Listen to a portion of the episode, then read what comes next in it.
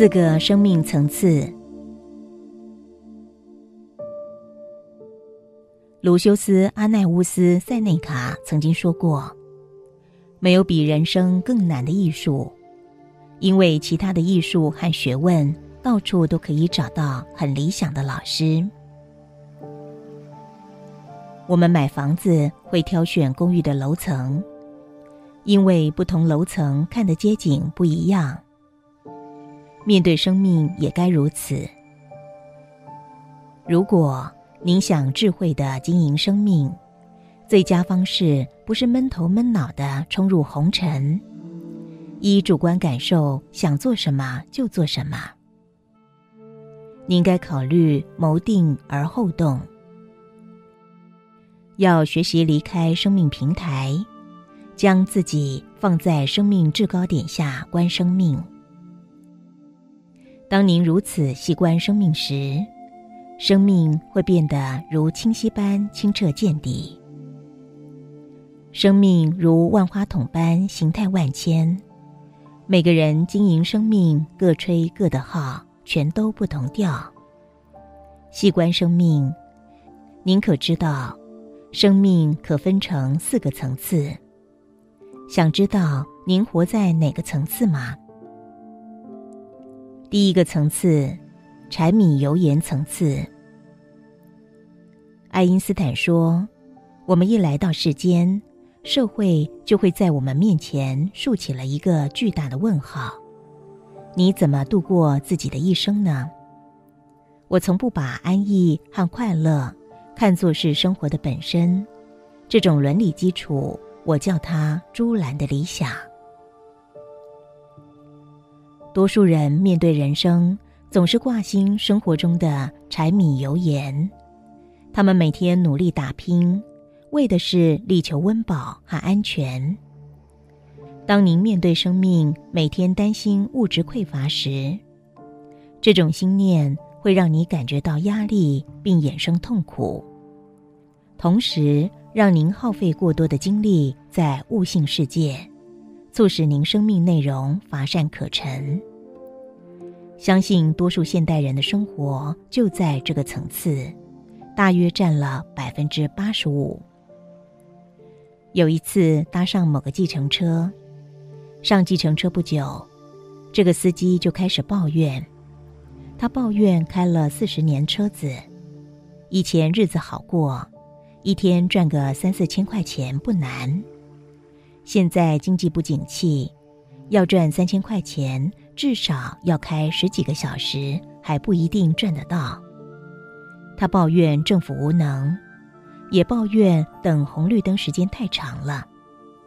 他一路喃喃自语，直到我下车为止。我认识一位女士，她抱怨幸福不足，找我咨商。她说，自年轻开始。就在某家银行上班，已经持续二十五年了。这二十五年的银行生涯是什么样子呢？他每天例行早上六点起床，为两个孩子准备早餐，把孩子们送到学校后开始上班。有时因为结算，在公司得经常忙到晚上七八点钟才回到家。他回到家后可忙了。要做饭、洗碗，又得帮孩子检查功课。等到全部事情做完后，已经到了深夜，才能上床睡觉。他这样的日子，每天千篇一律不变。人生本来就不长，一辈子为了柴米油盐，汲汲营营的辛苦活着，不觉得既无趣又无奈吗？第二个层次是体面层次。爱因斯坦说：“人们努力追求的庸俗目标，财产、虚荣、奢侈的生活，我总觉得都是可比的。虚假永远无聊乏味，令人生厌。”第二个体面层次的人生像什么呢？有些人面对生活已经没有温饱和安全的疑虑，他们会更进一步努力追求社会价值观下认定有价值的东西，例如像是财富、权力、地位、成就、享受等等。对这一切，他们有能力追求到。当他们追求到这些东西，让他们自觉在社会中活得非常体面，也得到别人的羡慕。当然，在体面哲学观下，他们会努力强化并维持这个生活层次。粗估活在体面层次的人大约占百分之十。然而，体面归体面，活在体面层次的人是辛苦的。为什么？因为当他努力去追求某些东西，会自动衍生四种辛苦。当他在追求时，当然会耗费精力，会感到辛苦。当他追求到了，但自觉不足时，会感到沮丧不满。当他追求到了，怕失去时，会有保护他的辛苦。当他追求到了，却不幸失去了他，会非常的痛苦。此外，当他汲汲营营追求这些东西。得要善用竞争对立手段。可以想象，这个追求过程必定是利己的、缺爱的。一个缺爱的心灵会快乐吗？再说，当他耗费时间追求这些东西，会有时间去做自己真正想做的吗？在寻梦的世界，他缺席了。然而，最糟的是什么？他追求到的一切都带不走。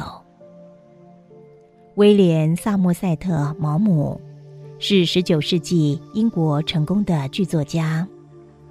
别人认定毛姆活得风光精彩，但毛姆在九十一岁死前完全不同意这个说法。他非常痛苦悔恨地说：“我快要死了，而我一点也不喜欢这个想法。”如果我死了，我甚至于连一张桌子都带不走，我这一辈子彻底失败了。我希望我从来没有写下任何一个字，它有为我带来什么吗？我的人生失败了，现在要改变也太晚了。弗里德里希·威廉·尼采是著名的德国哲学家。他对存在主义与后现代主义有独创见解，在西方哲学领域中极有影响性。尼采被社会认定充满人生智慧，而且活在体面层次，但他真的活得好吗？尼采的生命一直活得坎坷痛苦。他到了晚年，已经精神错乱，行为也越发的疯狂。他曾经在意大利阿尔伯托广场看见一匹马被马夫鞭打，他上前抱住马的脖子，痛哭着说：“我受苦难的兄弟呀！”他令世人认定体面精彩的哲学观带给了他什么？是幸福还是诅咒？尼采最为人称道的一句名言是：“上帝已死。”不管尼采这句话的意思是上帝根本就不存在，或者上帝在人心中已经死亡，他摧毁了西方形上学的根基，也令人们陷入对生命的迷惘，认定生命本质上并不存在任何价值。当人们心中虚无主义当道，就会失去对生命的热诚与心灵的寄托，也会畏惧死亡后永远消散的痛苦。近代政治史上最大的奇迹，可能是川普当上美国总统。他讲话粗鲁，并不是真正的懂政治，几乎没有多少人相信川普会当选总统。